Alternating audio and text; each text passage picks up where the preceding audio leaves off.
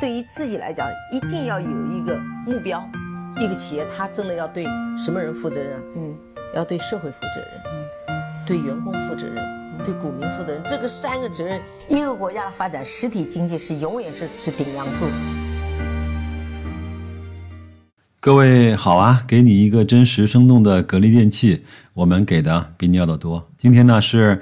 二零二零年的十月三十号是十月份的最后一个交易日，也希望各位投资格力的朋友们好自为之啊！为什么用“好自为之”这四个字来去跟大家去讲呢？因为我相信最近啊，格力的股价表现非常不尽如人意，不仅是没跑过大盘，而且是远远落后于美的啊！美的在周四的交易时间中呢。最高应该是突破了八十元，那整个的市值呢，应该是在五千多亿，那格力呢也只在三千多亿，整整被美的呢抛下了两千多亿。我相信各位应该是非常非常的煎熬。这个时候呢，我也不想啊再给大家。注入什么鸡汤？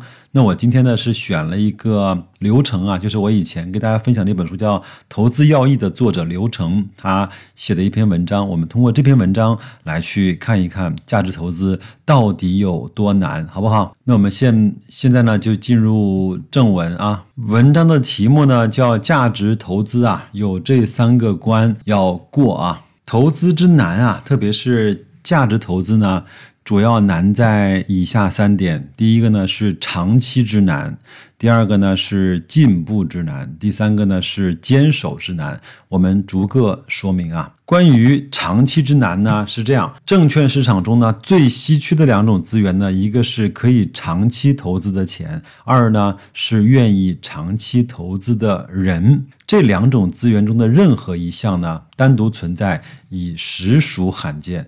这两种资源重叠在一起呢，真的是难上加难。价投这个领域啊，无论是格雷厄姆系还是芒格系，投资周期呢，至少以数年为单位啊。想通过价投呢来去赚钱啊，长期的钱和长期的人是两个基本的条件。同时满足这两个条件，并不意味着盈利，这是价值投资。最外层的一道门槛，那么仅仅是这个初级的门槛呢，就已经挡住了市场中超过百分之九十九的投资者。想要理解格系的价投原理呢，初中的。文化水平已经足够了，这绝对不是开玩笑。说价投不难，指的是在智商的层面不难。价投之难呢，全部都难在了智商以外的层面。如果呢，你想要解决下个月的温饱问题，则价投与你无缘。你可以去打工啊。如果你有钱，也想赚更多的钱，但是呢，你不愿意慢慢的来，价投则与你无缘。如果你有权。但是呢，你想同时有一个比赚更多钱还有更迫切的梦想，价投依然与你无缘。关于进步之难啊，假设前面有一个问题没有困住你，呃，我们接下来呢就进入第二关进步之难。芒格呢，投资系的这种进步之难呢，难在洞察商业的这种提高。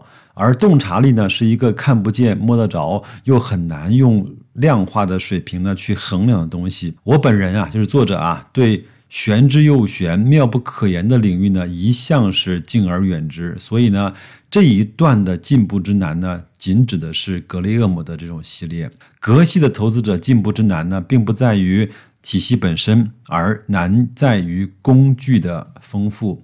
我们遥望格雷厄姆的人呢，很容易把他误解成一个仅仅投资股票的人；就像遥望巴菲特的人呢，也很容易被他的股神的绰号所误导。其实这师徒二人啊，都是全才，股权类、债权类、套利类，其实他们样样精通。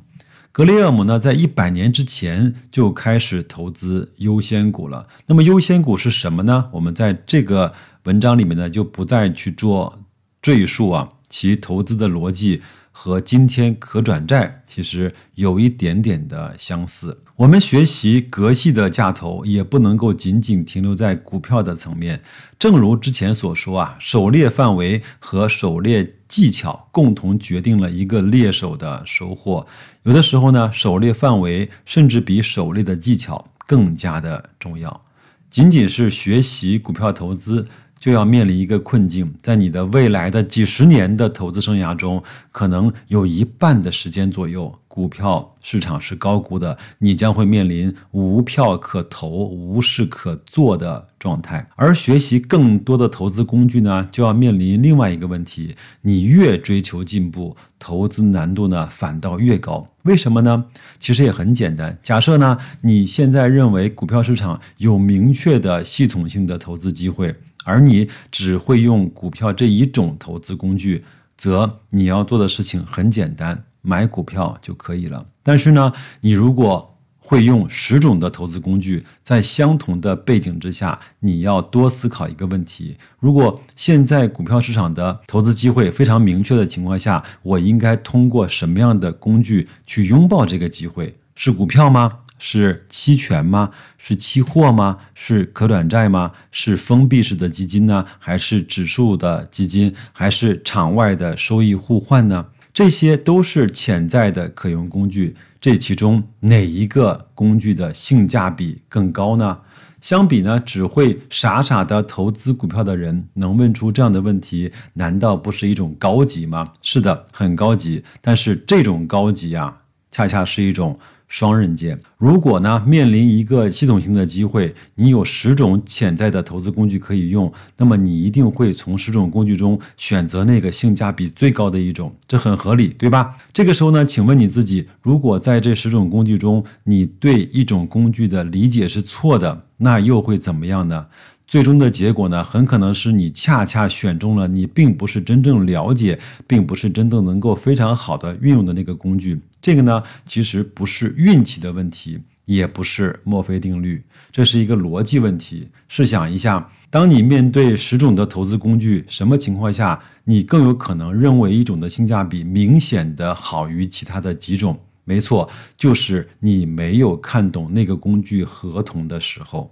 发现了吗？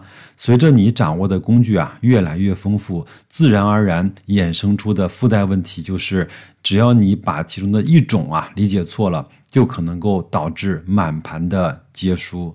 如果你只懂股票，那么就会安心的持有低估的股票；如果你还懂可转债，那么你就会对比可转债和股票的哪一个的性价比更高。如果这个时候你对可转债的判断是错的，那么就连股票的收益都拿不到。在一个投资者丰富自己投资工具，包括你投资武器的过程中呢，最大的难点在于，就是在追求进步的行为都可能导致更坏的结果。当然，的确在某种的特定的情况下，某一种工具的性价比就是远远好于其他的，但是这并不妨碍双刃剑的事实。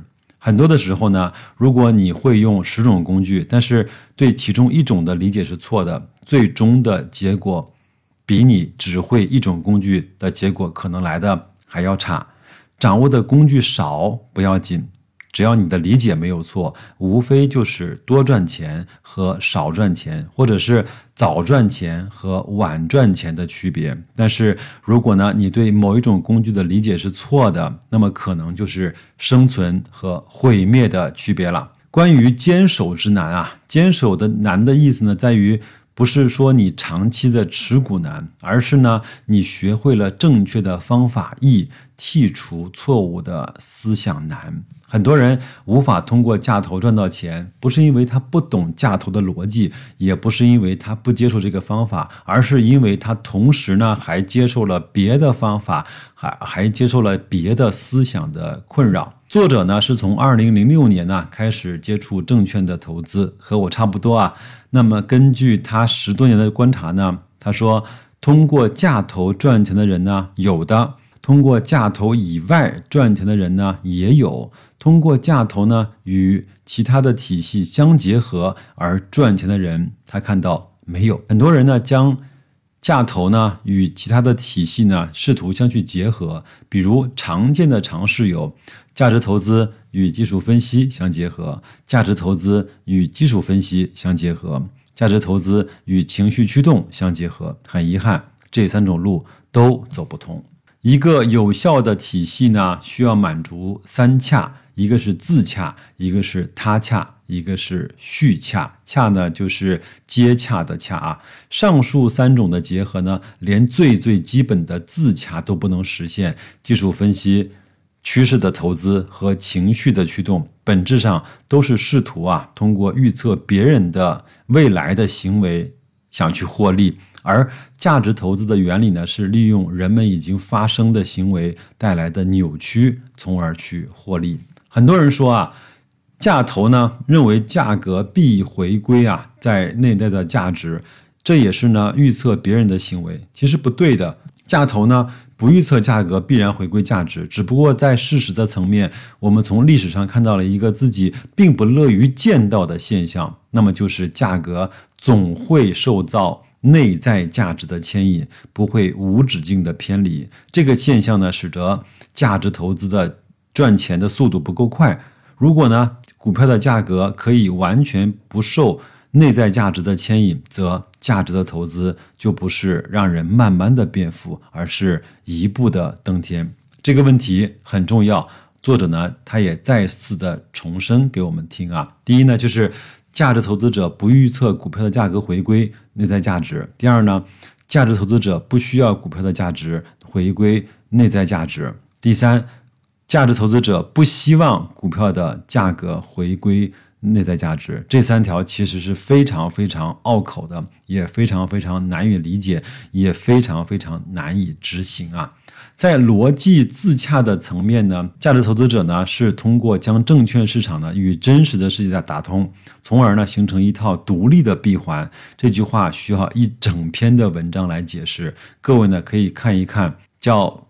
一篇文章看懂价值投资的全部原理。这篇文章白老师在以前的一个节目中也都讲过。如果你希望再去回顾一下的话，出门右转去找我那篇文章，好不好？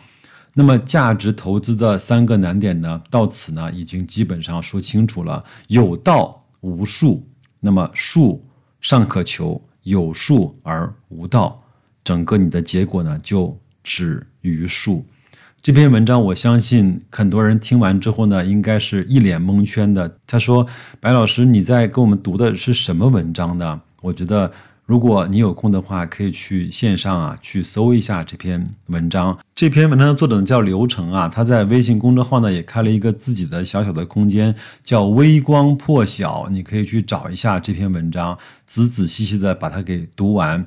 我相信你读完之后，真正的去理解之后，对我们整个的投资会有很大的帮助。我不想说在昨天或者是在未来，美的会超越格力多少的市值，我也不想说格力的渠道转型、格力的直播带货、格力的这种啊，可能依托于空调的比例更加大的种种的后果。那我只是想说，我们认为格力是一家好的公司，那一定会在某一个时刻，它的价格会和价值进行某种程度的匹配。那么这种匹配就是我们现在买格力的原因之一，可能不是唯一的原因，但是是一个非常非常主要的原因。我们买一个好生意，买一个好管理层，买一个好的赛道。